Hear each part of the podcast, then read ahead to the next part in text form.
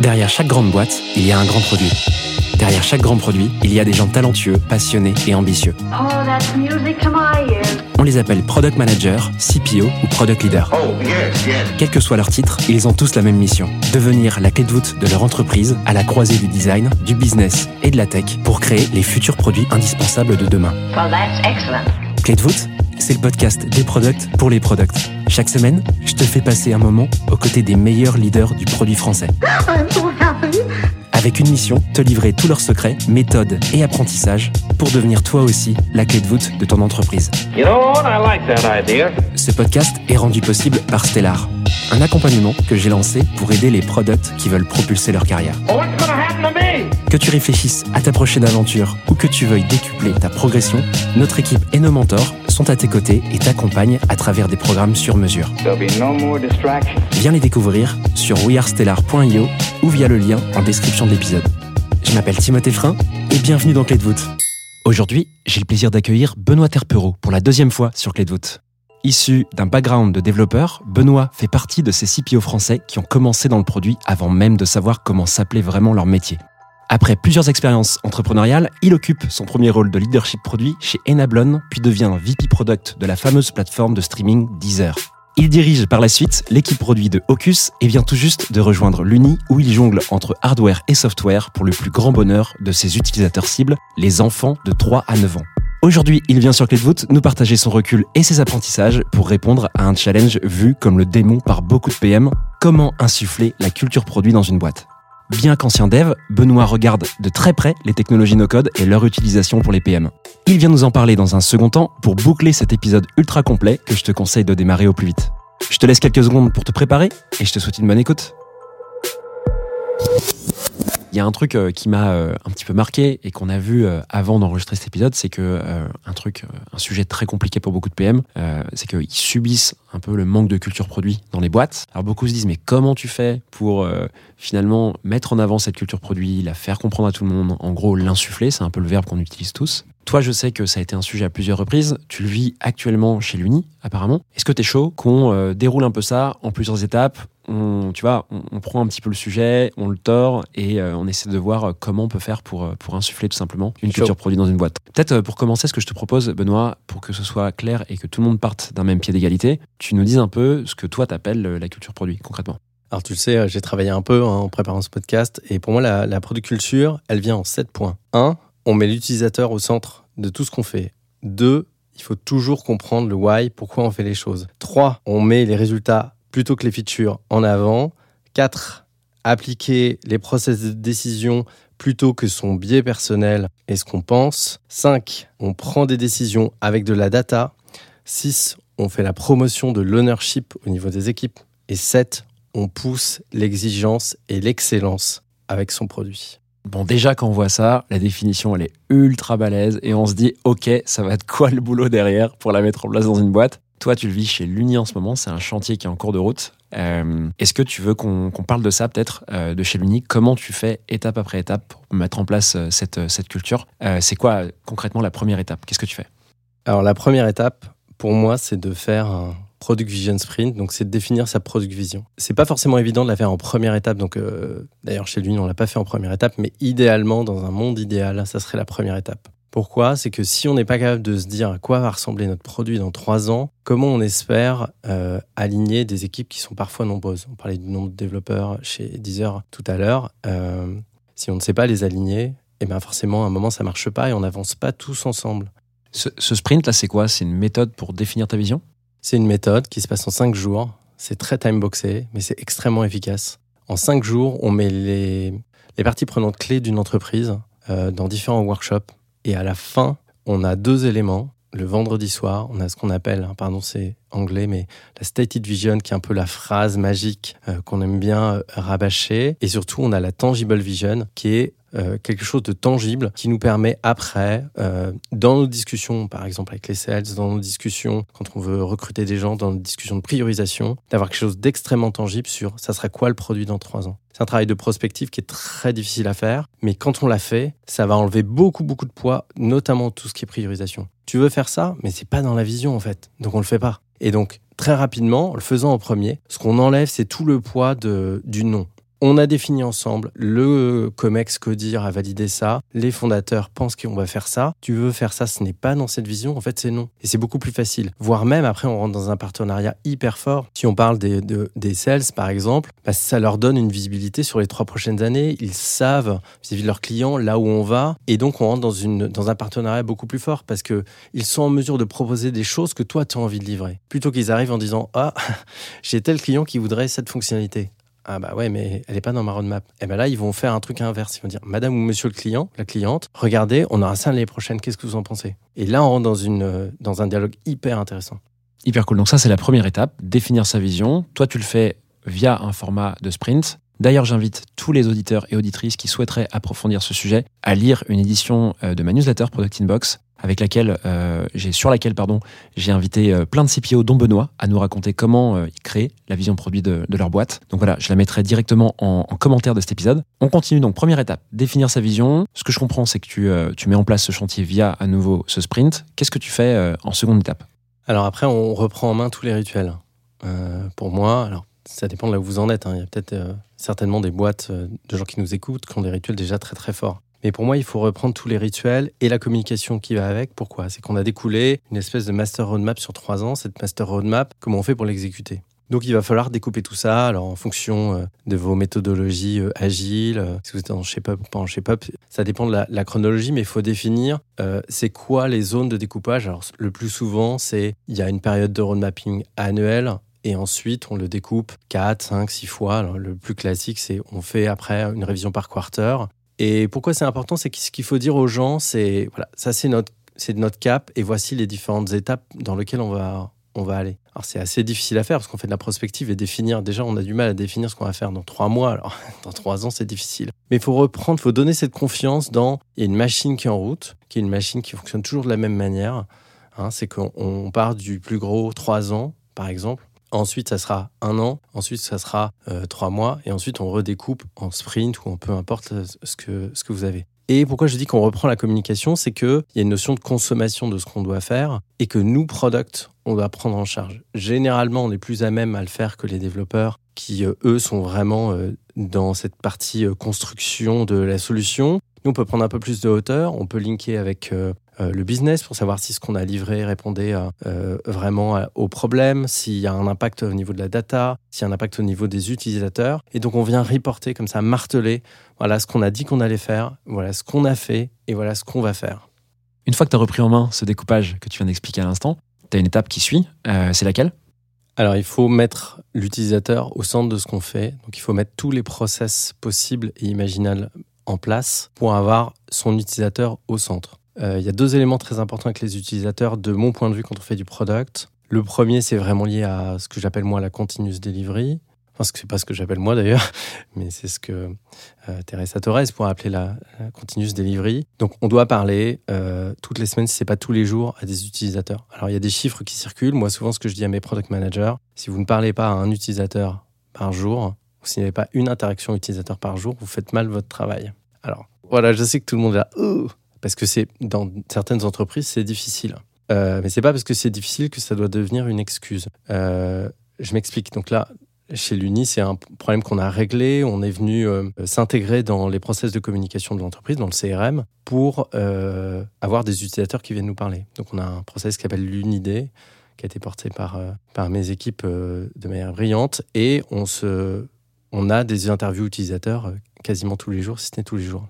Donc ça, ça permet de se connecter avec la réalité de comment on utilise son produit. Alors, dans beaucoup de startups, on n'utilise pas son propre produit. Ça arrive, hein, c'était mon cas chez Deezer, c'est mon cas chez l'Uni, mais dans beaucoup de startups, on n'utilise pas son produit. Donc ça doit être son obsession, en fait. Ça doit être son obsession de savoir et de, du coup, euh, détecter euh, les tendances de ce que pensent les gens, détecter les problèmes avant les autres. Et donc, il faut faire de la continuous euh, delivery. Et je sais, par exemple, pour les, gens qui nous écoutent, qui sont, euh, travaillent dans le B2B, parfois, on va être confronté à des choses euh, du type euh, Ah bah, mes, sales, par exemple, n'ont pas envie que je parle aux clients parce qu'ils ont peur dans les process, etc. Il y a toujours une façon de parler à des utilisateurs, des clients. Utilisez votre produit, par exemple. Si vous envoyez des mails transactionnels, mettez un petit lien vers un calendrier en disant Vous voulez parler au product manager, faites-le. Il vaut toujours mieux demander euh, pardon que demander la permission. Donc faites-le, mais ne restez pas bloqué en disant bah oui, mais d'un point de vue organisationnel, on me donne pas accès euh, à mes utilisateurs. Il faut le faire, ça fait partie de votre job au quotidien. Donc faites-le. Et le deuxième élément qui est hyper important de mon point de vue sur cette partie euh, utilisateur, c'est qu'il faut faire ce qu'on peut appeler le design thinking ou la conception centrée utilisateur. Quand on trouve une solution à un problème, il faut mettre des utilisateurs pour valider qu'on a bien la bonne solution.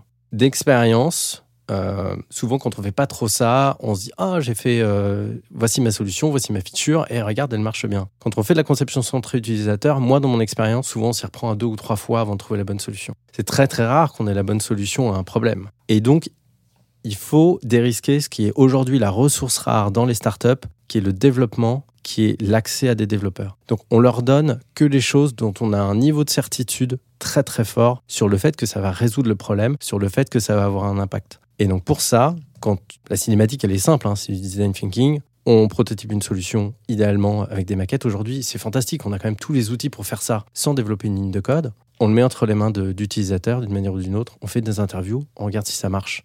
Si ça marche, on met en production. Si ça marche pas, on itère. Donc il y a ce petit cycle très important. D'ailleurs, le no-code peut avoir un rôle à jouer très très intéressant dans ce cycle. Ok, donc si je reprends pour que tout le monde puisse continuer à suivre, là il y a beaucoup d'éléments pour insuffler une culture produit et on n'a pas fini. Les premiers points indiqués par Benoît, c'est d'une part de euh, créer cette vision, en tout cas de la documenter. Euh, Benoît le fait à travers d'un sprint, mais on peut le faire de plein de manières différentes. Ensuite, c'est de faire descendre tout ce travail de vision sur une partie road mapping, découpage. Ensuite, euh, au quotidien, comment ça se manifeste par euh, de la discovery euh, continue, donc de la découverte euh, utilisateur. Et là, pareil, plein de moyens de le faire. Évidemment, ça paraît très théorique et littéraire, mais euh, il y a plein de boîtes où c'est plus compliqué, mais il y a toujours un moyen d'avoir accès à de la donnée utilisateur. On pourra en parler dans un épisode ultérieur. Qu'est-ce qui se passe ensuite? Là, on arrive à ces sujets de discovery. Qu'est-ce que tu as en tête comme autre étape à mettre en place dans une boîte pour que finalement la culture produit soit un peu plus simple, claire et utile à tout le monde? Alors, une fois qu'on a mis en place notamment ces process de discovery continue, ce qui est important, c'est d'être en mesure de, de créer ce que j'appelle moi une priorisation opposable. Donc là aussi, c'est peut-être un peu théorique, mais il y a plein de façons de le faire. Il y a plusieurs façons de prioriser euh, ces éléments euh, dans une roadmap, notamment qu'est-ce qu'on va faire pour résoudre euh, le problème numéro un de notre vision produit. La première, c'est le phénomène hypo, hein, c'est qu'on va voir la personne qui est payée le plus et on lui demande son avis, et puis on fait ça euh, ad vitam aeternam. Ça ne marche pas, euh, à part peut-être euh, quand on était chez Apple sous Steve Jobs, mais et encore, il y a eu beaucoup, beaucoup d'erreurs. En réalité, il faut qu'on crée un système de priorisation opposable, c'est-à-dire un, un système de priorisation qu'on puisse expliquer à nos parties prenantes.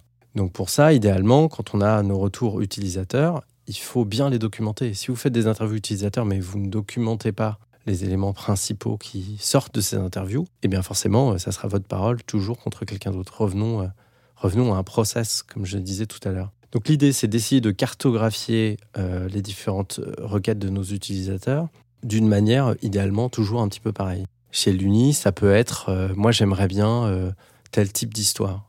Tel type d'histoire, dans, dans mon engin de priorisation, plus il va être demandé, plus c'est comme une bulle qui grossit, qui grossit. Et bien après, qu'est-ce qu'on fait? On prend la bulle qui grossit le plus et on se dit, bah, c'est là où on va avoir le plus d'impact. Donc il faut créer ces systèmes. Alors il y a plein de façons de le faire. Chez Google, il y a longtemps, on faisait juste des votes. On mettait des gens, on leur donnait euh, des dollars ou des stickers et les gens votaient. Mais on fait travailler l'intelligence collective, pas la personne qui est payée, euh, pas une seule personne. Il y a des méthodologies product, euh, le RISE, etc. On peut prioriser aussi avec de l'argent, avec du revenu. Ça marche beaucoup dans le, dans le B2B. Donc il y a plein de façons. et je ne vais pas, moi, dire une façon qui est meilleure que les autres. Mais en tout cas, il faut réussir à prioriser ces éléments-là.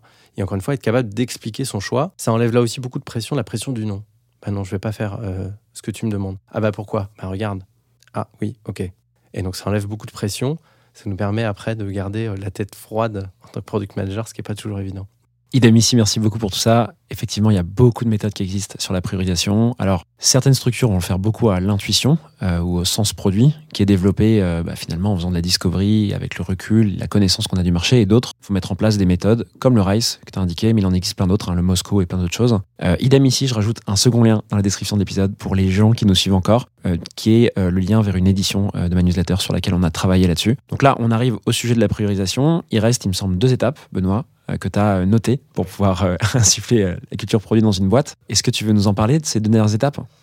Tout à fait. Alors la première, euh, qui est hyper importante, c'est travailler avec vos équipes data. Ou si vous n'avez pas d'équipe data, faites-le vous-même. Mais il faut ce que j'appelle moi un product cockpit. Donc, quand on est product manager, on est au pilote euh, d'un espèce d'avion euh, qui est notre produit et on doit regarder ce qui se passe d'un point de vue data. Euh, là aussi, si on ne fait pas bien notre travail. Est-ce qu'on est bien sur le bon cap par rapport à notre vision? Est-ce qu'on va, est-ce qu'on vole à la bonne altitude, à la bonne vitesse? Il faut regarder ça tous les jours. Moi, je, je le fais souvent tous les matins. C'est un des premiers trucs que je fais. Et donc, il faut créer ce produit cockpit, c'est-à-dire un endroit tout simple dans lequel je vais avoir toutes mes datas. Je ne suis pas obligé d'aller chercher dans 15 000 dashboards. Un endroit où je vais retrouver toutes mes datas principales que je vais regarder euh, tous les matins.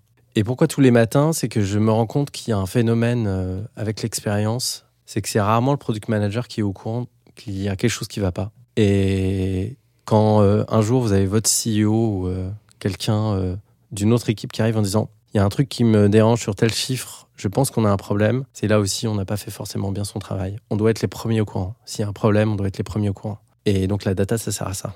Ah, on vole trop bas. Bon, ben, prenons des actions pour voler plus haut. Et donc c'est exactement pareil dans le produit. Donc le produit cockpit est une étape hyper importante. Et une fois que tu relèves la data de manière euh, routinière, comme ça, euh, il reste une dernière étape. Est-ce que tu peux nous en parler? Ouais, alors c'est une, étape qui me tient euh, beaucoup à cœur et que je vois assez peu, mais qui est très très importante. Nos amis développeurs, ils notent toujours quelque part leur dette technique. Ils savent qu'ils ont de la dette technique. Faire, du, faire de la conception produit, faire des nouvelles features, ça crée de la dette technique. Ils le savent, ils le loguent et ils l'épurent de temps en temps. Euh, en réalité, quand on fait du développement et de la conception produit, on doit toujours arbitrer, on laisse toujours de la dette fonctionnelle ou de la dette design. Et on la log pas.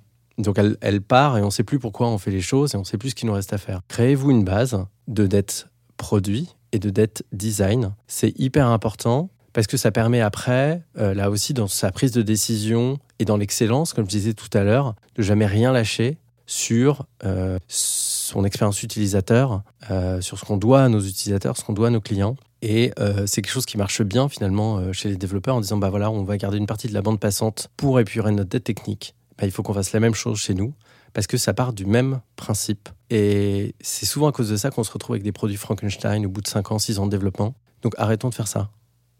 Hyper cool, merci beaucoup. C'est hyper dense ce que tu viens de, nous livrer. Moi, j'ai un- quelque chose qui vient en tête, c'est un mot-clé un peu dans tout ce que tu viens de dire. Euh, ce serait le mot rituel, euh, parce que chacun des points que tu as évoqués, finalement, c'est des choses qui sont à revoir. Alors, les rituels sont, quand je dis rituel, je parle aussi de routine. hein. Euh, la fréquence va varier, en fait, en fonction de, chacun des points. Typiquement, la donnée, tu nous as parlé d'un rythme quotidien de consultation. La vision, ça va être quelque chose qui va plutôt se faire de l'ordre du mois, voire de l'année, si je comprends bien. Et chacun des points qu'on vient de, relever là, finalement, nécessite une mise en place de routine. Et, et donc, j'ai l'impression que pour insuffler une culture produit dans une boîte, il faut avant tout penser, euh, via ce mécanisme-là, à mettre en place euh, tous ces, toutes ces étapes. C'est hyper important, c'est hyper structurant. Souvent, on structure euh, la manière dont on opère quand on est une boîte digitale ou même avec des produits physiques, mais qu'on a qu'on met le produit au centre de son entreprise. C'est à nous d'insuffler ce rythme. Et donc les rituels permettent à la fois de créer ce rythme, donc ce sentiment de vélocité, mais aussi de revoir des choses qui pourraient être dans les limbes. Si je reprends l'exemple du fichier de dette produit, bah, si on met un fichier de dette produit quelque part et on le revoit pas régulièrement, en fait, euh, ça sert à rien parce qu'il va rester dans une page euh, Notion ou Slide ou etc. Et puis on le reverra jamais. Donc pour beaucoup de choses, il faut se mettre des rituels, il faut utiliser son agenda plutôt qu'un gestionnaire de tâches et régulièrement, il faut revenir sur les choses pour être encore une fois consistant. Et c'est ça qui fait qu'à un moment, on arrive à gagner, on arrive à insuffler cette culture produit. Et généralement, c'est quand même très bien vu des stakeholders.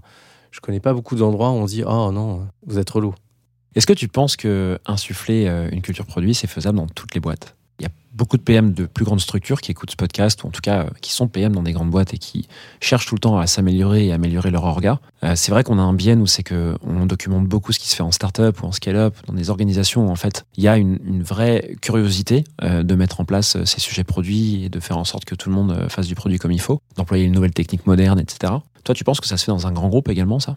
Alors ça peut se faire, mais à son, à son échelle, c'est sûr que quand on est product manager d'une grande banque ou d'un grand groupe, on a 1000, 2000, parfois 10 000 personnes, on peut pas, nous, en tant qu'individus, changer la culture même de l'entreprise. Mais deux réponses à ça. D'abord, un, si on regarde ce qui s'est fait sur l'agilité, ça a mis probablement 10 ans, mais même les plus grosses structures se sont mis euh, sur cette transformation digitale, cette transformation agile. Moi, mon pari, c'est que ça va venir avec euh, cette culture produit. Parce que c'est ce qui fera gagner euh, demain. C'est ce qui fait gagner les boîtes américaines aujourd'hui. Et la deuxième réponse, c'est que euh, on est tous responsables product manager aujourd'hui généralement d'une petite grappe de gens, de développeurs, de product designers. Alors on n'est pas responsable au sens managérial, mais plutôt au sens leadership. Et on peut créer cette culture produit au sein de ces grappes. Et finalement, il n'y a pas grand-chose qui nous en empêche. Et après, s'il y a des gens qui vous en empêchent, peut-être que vous n'êtes pas dans la bonne entreprise. Hyper clair. Bon voilà, c'était le mot de la fin sur cette partie. Voilà, j'espère que cet épisode t'a plu. I have everything here. Si c'est le cas, tu peux me soutenir de deux façons. Laisser 5 étoiles sur Apple Podcast ou Spotify et un petit commentaire, ou partager cet épisode à une personne de ton entourage. Oh, yes, yes. Je te remercie vraiment pour tes retours. C'est grâce à toi que j'améliore Clé de voûte pour le rendre utile à ton quotidien. Darling, this trip's an inspiration. N'oublie pas, si tu réfléchis à ta prochaine aventure ou à décupler ta progression, nous avons l'accompagnement qu'il te faut sur wearestellar.io. Well, that's excellent. Je te donne rendez-vous la semaine prochaine pour un tout nouvel épisode riche en contenu actionnable. À très vite I'm so happy.